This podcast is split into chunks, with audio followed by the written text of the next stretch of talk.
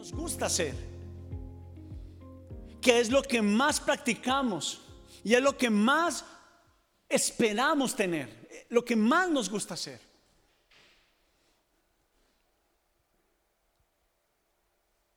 Pero al final requiere de una decisión. El plano dice que hay un buen futuro. El plano dice que puedo construir bien mi vida. El plano dice que debo regresar a esas prácticas que fueron hechas desde el principio. Y esas prácticas me hablan a mí, que ellas son las que permanecen.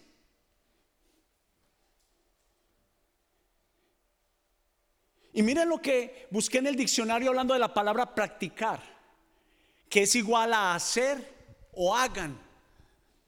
Dice, realizar una actividad que comporta un resultado. Ejemplo, el agua hace un charco al caer. Lo que hacemos si habla de lo que somos. Aquí podría caer bien ese, eso que nos decían los, los padres y los abuelos. Dime con quién andas. Las acciones sí hablan de lo que somos y de lo que le damos prioridad.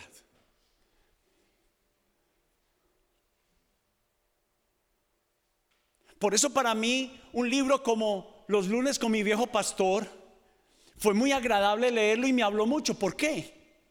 Porque hablaban de la experiencia de él, de pasar tiempo, el beneficio que le hizo pasar tiempo con un viejo pastor que pasaba tiempo con Jesús en oración, en la palabra de Dios, y este joven pastor venía a recibir de su viejo pastor el corazón de Jesús que había en él.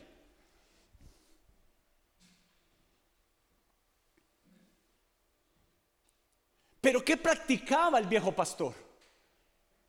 Lo que fue primero, pasar tiempo con Él. Y estamos seguros que la cultura juega a desfavor de esta práctica. La velocidad en lo que hemos depositado tiempo y espacio. Y Jesús nos invitó a practicar cosas como estas. El que quiera venir, acercarse a mí, ser mi estudiante, tiene que negarse a sí mismo, tomar su propia cruz y luego seguirme. ¿Y sabe qué? Ninguna habla de un beneficio propio, habla todas tres de una renuncia para poder recibir el reino de Dios en su vida. ¿A qué renuncio? A mi comodidad. ¿A qué renuncio? A lo que el diseño anterior ocupaba mi tiempo y espacio. Para volver también a lo más básico, pero también importante como la oración. Lo que nos enfrentamos diariamente pelea en nuestra contra de practicar las enseñanzas y prácticas de Jesús. Todo lo que consume nuestro tiempo y espacio son enemigos que pelean por un espacio en nuestra mente y en nuestro corazón. A lo que alimentamos más, a lo que le damos más tiempo, es lo que va a gobernar en nuestra vida.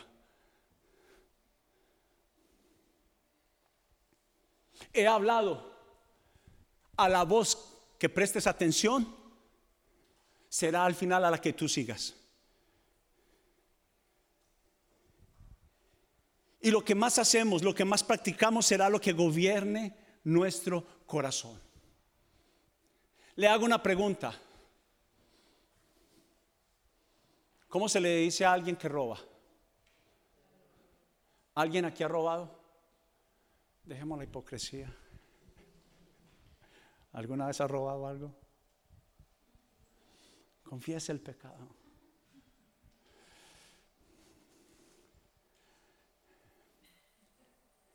Y sabe que es lo tremendo que a veces nos hemos robado nosotros mismos. ¿Sabe cómo nos robamos? Nos privamos que practicar a Jesús, vivir a Jesús, darle prioridad a Jesús, orar diariamente a Jesús, hablar con Jesús. Leer la palabra como el mayor deleite. Recibir sus consejos como vida en nuestro corazón. Es la mejor inversión del plano del mejor arquitecto que puede haber. ¿Cuántas veces yo he hablado del rey Salomón? ¿Cuántas veces yo he hablado de él?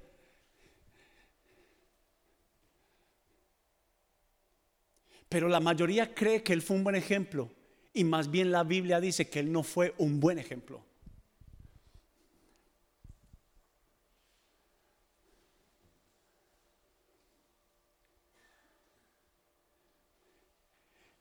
Fue enseñado para ser el sucesor del rey David. Los mejores profetas, las mejores enseñanzas, la mejor educación, la mejor universidad. Y no fue suficiente.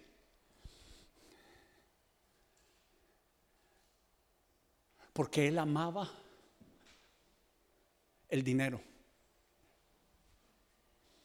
Y él amaba su deleite. Fue enseñado por los profetas y por su propio papá diciendo, algo que te puede desviar de tu corazón son las mujeres. Y el rey más adúltero de la Biblia fue el rey Salomón. El rey más adúltero de la Biblia fue el rey Salomón. El diseño cultural de él decía, prospere y sea rico en conocimiento y sabiduría. Pero si era tan sabio, ¿por qué llegó a su edad adulta antes de morir? Y llegó a escribir cosas como, hay a quienes Dios les ha dado el don de prosperar, pero hay a quienes Dios no les ha dado el don de disfrutarlo.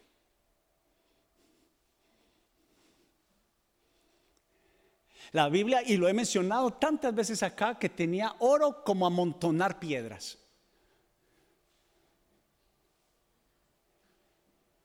Y esto es lo que Jesús quiere evitar en ti, que tú llegues a la edad de Salomón, porque se debate hasta el día de hoy si Salomón fue salvo o no. Escúcheme, los grandes teólogos se reúnen para debatir entre ellos, porque pareciera ser que por el libro de Eclesiastés Salomón regresó al Señor. Pero no lo sabemos, son esas preguntas que uno se encontrará la respuesta en el cielo. Pero el diseño de él y el diseño del mundo hablaba de lo que consume el tiempo y espacio. Él fue enseñado a decir, pon a Dios primero. El ejemplo de su papá David fue poner siempre. David se equivocó y se equivocó mucho, pero él tuvo una gran virtud estuvieran las buenas o en las malas, nunca dejó de adorar a Dios. Nunca dejó de venir a la casa de Dios. Lea los salmos. Alabaré al Señor en la mañana, en la tarde y en la noche. En las alegrías y en las tristezas. Practicando a Jesús. No dependemos de la música para adorar. O si tengo ganas de hacerlo o no. El sistema dice que tú puedes sobrevivir sin orar. La cultura dice, la cultura dice que Dios es para viejos y que cuando llegue el tiempo yo lo voy a buscar.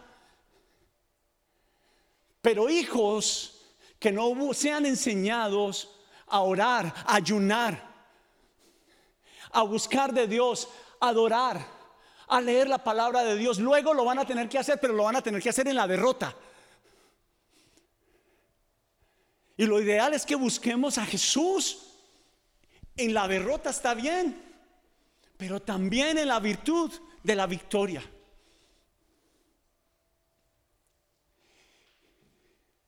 Pero lo que más hacemos revelará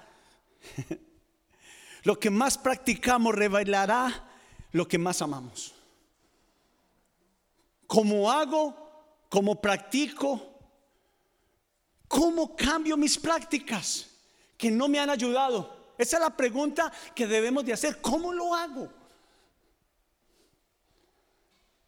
Porque siempre nos exponen las formas, pero la realidad es que hay una sola respuesta. Y es con formación, educación espiritual. Qué particular que el apóstol San Juan escribió las siguientes palabras. Cuando no tenga quien le enseñe, dice, cuando no tenga maestro, la presencia de Dios, el Espíritu Santo, la unción del Espíritu Santo te va a enseñar y te va a capacitar.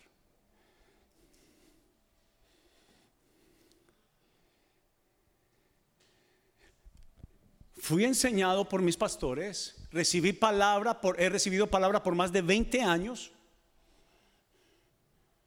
Me he preparado, he hecho estudios, seminarios, y debemos de hacerlo, pero mi mayor preparación ha sido el diario vivir.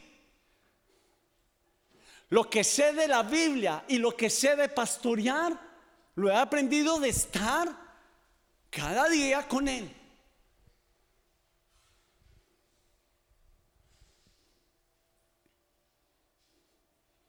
El modelo de ser un buen esposo no fue mi papá. Y déjeme decirle, mi papá tiene el carácter para decirle que yo no tengo un reproche sobre él. Pero no es mi mejor modelo.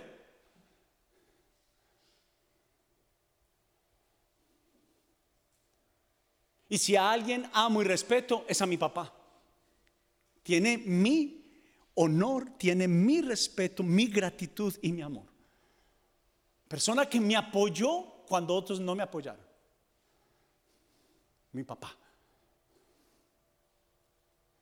Pero con todo y eso, el mejor modelo lo aprendí. De venir todas las mañanas a preguntarle, he fracasado como papá, como esposo, enséñame. Y conociendo su personalidad, cuando él decía, perdonen, a los que les han hecho mal. Bendigan a los que los maldicen.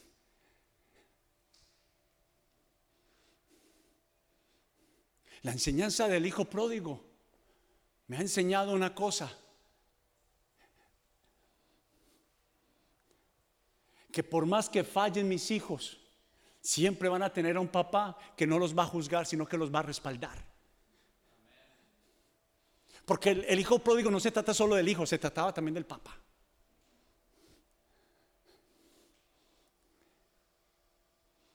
Es mejor el modelo de él que el propio. Pero para poder practicar necesitamos formación espiritual.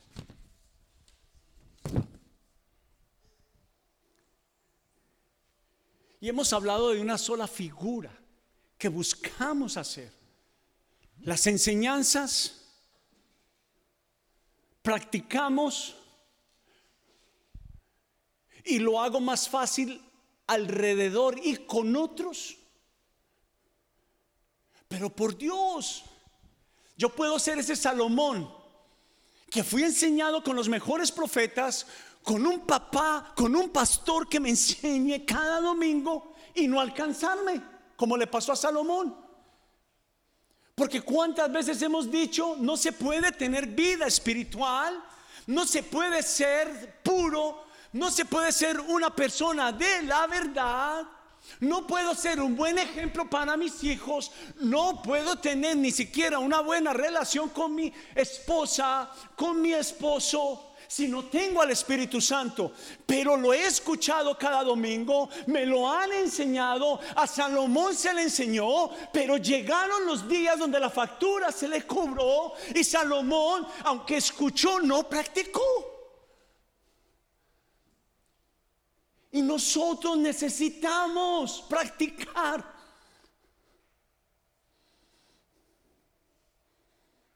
eso es importante que no nos quedemos solo en la enseñanza, sino poder asegurarnos que empezamos con la disciplina. ¿Y qué es la disciplina? Uno a uno.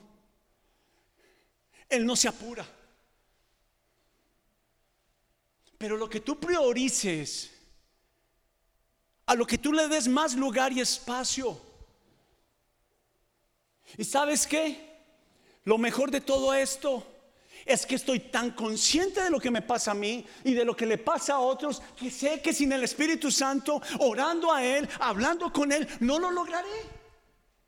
No va a pasar. Por eso es que no es en mi tiempo. Mi parte es adoptar, recibir, hacer el modelo de Jesús para que yo pueda reflejar verdadera vida, experiencias de vida. La pregunta es, ¿Salomón fue un ejemplo para sus hijos? Le aseguro que él quiso ser un buen ejemplo, pero no pudo. Le aseguro que él quiso ser un hombre de Dios, pero no le alcanzó. Usted quiere ser una mujer y un hombre de Dios, yo lo sé. Usted quiere ser alguien que sea de bendición para otros. Pero seamos honestos. Lo que practicamos revela lo que amamos, lo que hacemos.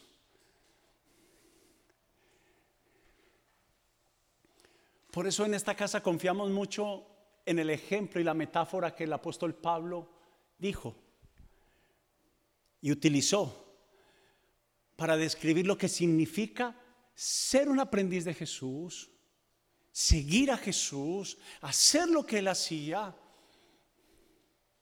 y es la del atleta. Apóstol Pablo utiliza un ejemplo, una metáfora, hablando de la decisión de abandonar cosas en espacio y en tiempo que podrían perjudicar su propósito.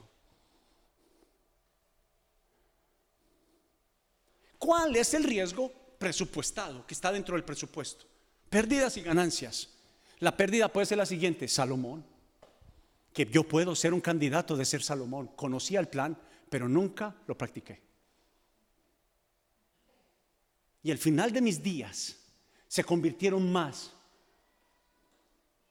de una persona que estuvo más echándose golpes de pecho, mire para acá, que la satisfacción que diciendo, aunque me costó la vida, hice todo, todo, todo por hacerlo, por adoptar el diseño de Jesús. Y quiero que rápidamente leamos en Primera de Corintios, capítulo 9, versículo 24, si es tan amable. Primera de Corintios, capítulo 24.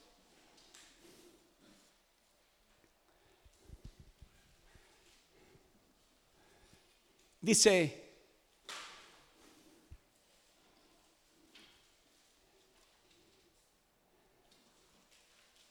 si no llegó, solamente escúcheme.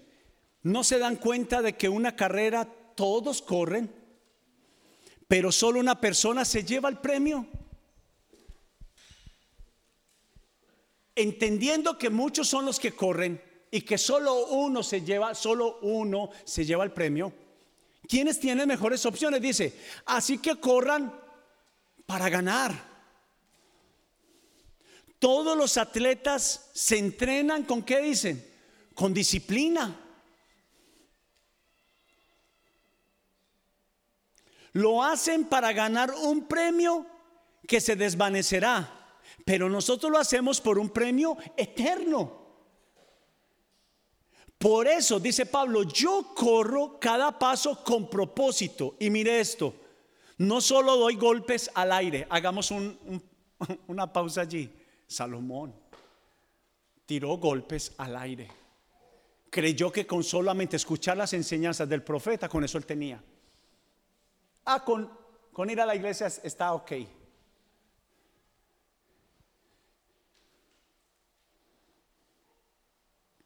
Versículo 27 dice, disciplino mi cuerpo como lo hace un atleta, lo entreno para que haga lo que debe hacer. De lo contrario, temo que después de predicarles a otros, yo mismo quede descalificado. Salomón se sintió descalificado cuando llegó a, a su edad anciana. ¿Qué más triste? Que con el final de los días Salomón no le quedó la satisfacción de que fue un buen ejemplo para su generación. Escúcheme, no hay entierro con trasteo.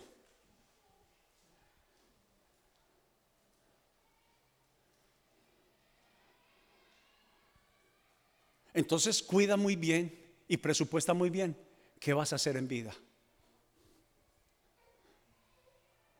Porque si tu prioridad son las riquezas de este mundo, va contrario a lo que son las riquezas de Dios. Porque solo, escúcheme, solo, solo, solo, solo, solo, pasando tiempo con Jesús, podré tener las enseñanzas, el ejemplo, para yo saber practicar.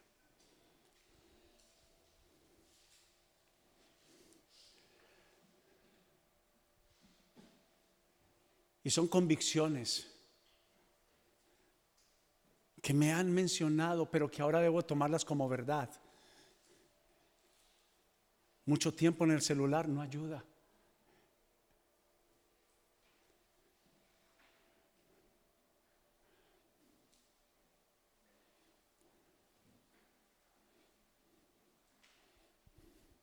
Es un presupuesto mal formado.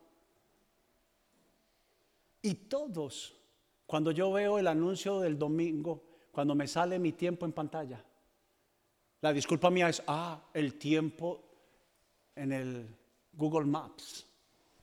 ¿Qué va? Hay tiempo que yo puedo quitar.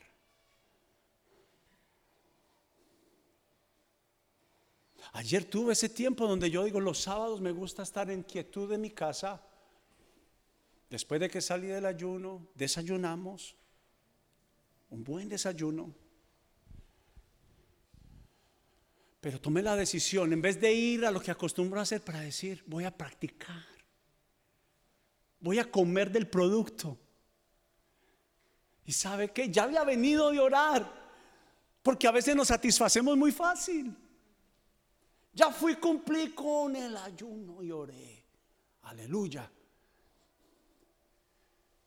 Pero en Dios siempre hay más. ¿Y sabe qué? Me pegué uno de los mejores paseos por la Biblia que me haya dado.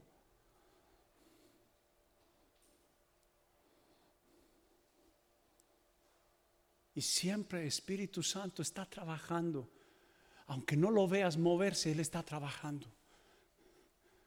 Aunque tus ojos no lo vean, Él está trabajando. Aunque tú sientas que se te vienen las grandes tormentas, Él está trabajando. Pero Él trabaja mejor alineado a tu voluntad. Cuando trabajas en equipo con el Espíritu Santo, va a ser mejor. Y casi finalizando digo lo siguiente intencionalmente estoy buscando más de la presencia del Espíritu Santo. Y, me, él, y él ha permitido que yo me convierta en, un, en alguien más acertado. Cuando le doy una palabra de parte del Espíritu Santo a alguien, ¿sabe por qué? Porque tomé la decisión de honrarle. Porque el diseño de él dice, tenme en cuenta. El diseño de él dice, tienes que practicar lo que hablas, lo que crees, tienes que ser coherente.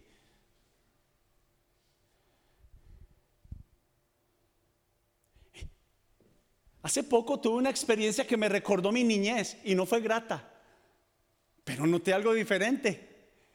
En el Espíritu Santo me duró una bajada de escaleras eléctricas.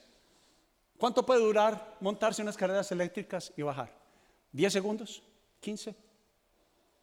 Ese espacio, casi me pongo a llorar mi niñez ahí, pero duró. Bajé las escalas y vi yo no sé cómo llaman, pero en mi país le llamamos obleas y le puse arequipe, mermelada. Todos los dulces que habían. Y tomé una decisión allí. Señor, es más poderoso tu amor que el dolor que me pudieron haber causado en la niñez. Y cuando estaba comiendo esa simbólica oblea dulce, no es la oblea es la decisión de practicar el perdón, la decisión de olvidar, de recordar más los momentos gratos y la gratitud que el dolor que nos causaron. Pero ¿dónde lo aprendí? Al lado de mi mentor, de mi pastor, de mi maestro, de mi rabí. Y es por eso quiero ser un atleta perdonador. Quiero ser un atleta que reconoce sus errores. Quiero ser un atleta que conoce a quien él cree. Quiero ser un atleta que representa a una familia y la representa dignamente.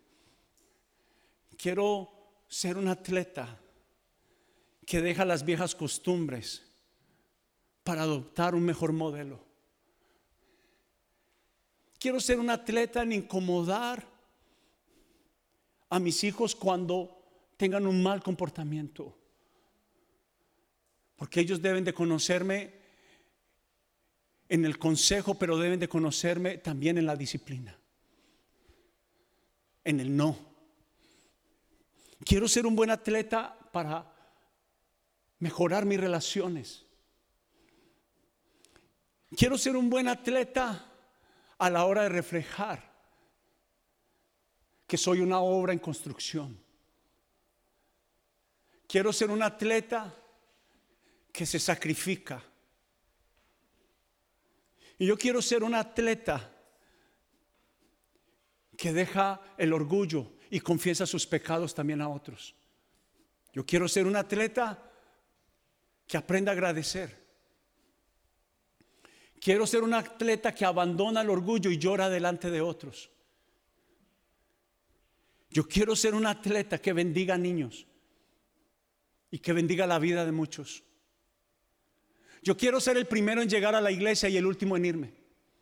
Yo quiero ser un atleta de que las 52 semanas que tiene el año, el Señor sabe que vine a la casa para honrarle y adorarle.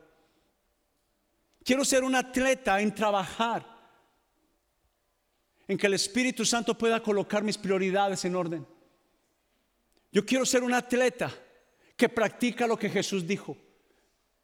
Quiero ser el primero en ganar, en amarle y adorarle. No digo que soy el mejor, pero es mi decisión y nadie me la puede quitar. No pretendo ser el mejor pastor ni el mejor esposo, no pretendo ser el mejor papá, pero mis hijos tendrán algo, ser el primero en practicar. Será el primero en practicar. Mi esposa sabe que soy imperfecto. Quienes me conocen saben que soy una montaña de errores. Pero también saben que soy el primero en salir a respetarlos y a defenderlos. fallo en tantas cosas, pero mi Jesús me enseñó a hacer una. A que cada persona pueda saber y entender que puede contar conmigo a pesar de. que yo no amo por circunstancia. ¿Sabe dónde lo aprendí? Estando cada mañana con Jesús. Porque Él me amó cuando yo era una multitud de errores. Solo Él me enseñó a que debía perdonar y pedir perdón a los que me hicieron mucho daño.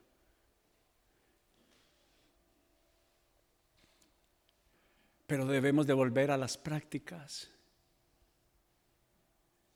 primeras. No te debe de avergonzar adorar al nombre de Jesús en público. no te debe avergonzar hablarles la palabra de Dios a otros. No te debe avergonzar decirle a otros que corran la carrera de ser un atleta de Jesús. Pero quiero hablarte al centro del corazón. Estás a tiempo de reacomodar y reorganizar tu vida. Que haya una verdadera transformación. No es que mencionemos el licor, el engaño. Esta es una casa que yo he dicho y no se me distraiga para decirle lo siguiente. Vamos a condenar la homosexualidad, pero amamos al homosexual.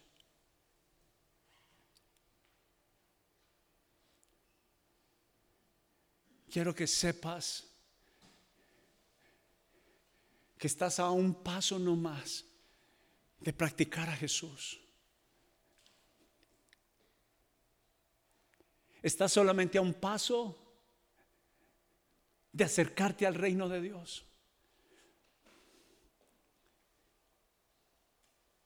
Pero déjame decirte algo. La respuesta de Dios no siempre juega a favor de lo que tú deseas. Por lo regular juegan a favor de su voluntad. Y es mejor. Me ha ido bien en hacer eso. Me han escuchado decir, cuando salgo a un lugar, cuando puedo ir de vacaciones, lo primero que llego, mi esposa es testiga y mis hijos, que lo primero que hago, inclusive antes de salir a la ciudad donde voy a ir a descansar, busco una iglesia.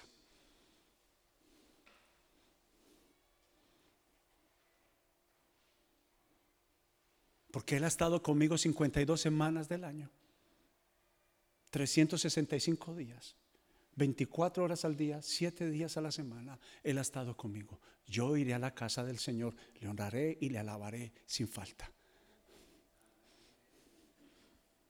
En cuanto a mí, yo y mi casa serviremos al Señor. Y es la decisión que tú puedes tomar. Practica Jesús. No te puedes quedar más solo en las enseñanzas, porque Salomón fue enseñado, pero el resultado de su vida todavía Conozco gente dentro de la religión que dice que cree en el Dios de paz y su alma está angustiada y vacía. Es hora de practicar. Y se puede hacer con la ayuda del Espíritu Santo. Pueden llamar a Jonathan, por favor. Quiero que oremos, por favor.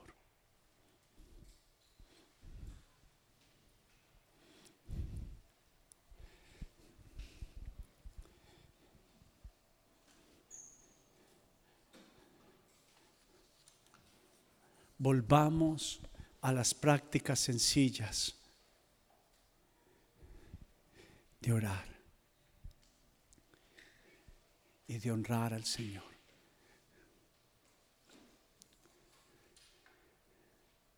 Volvamos a alabar al Señor.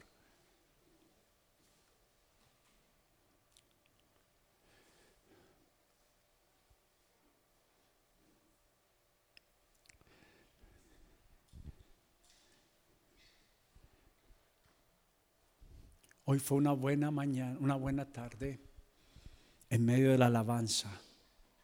El tiempo de alabanza y adoración. Pudimos cantar sin música, adorar sin los instrumentos. No dependemos del sonido, dependemos de un corazón.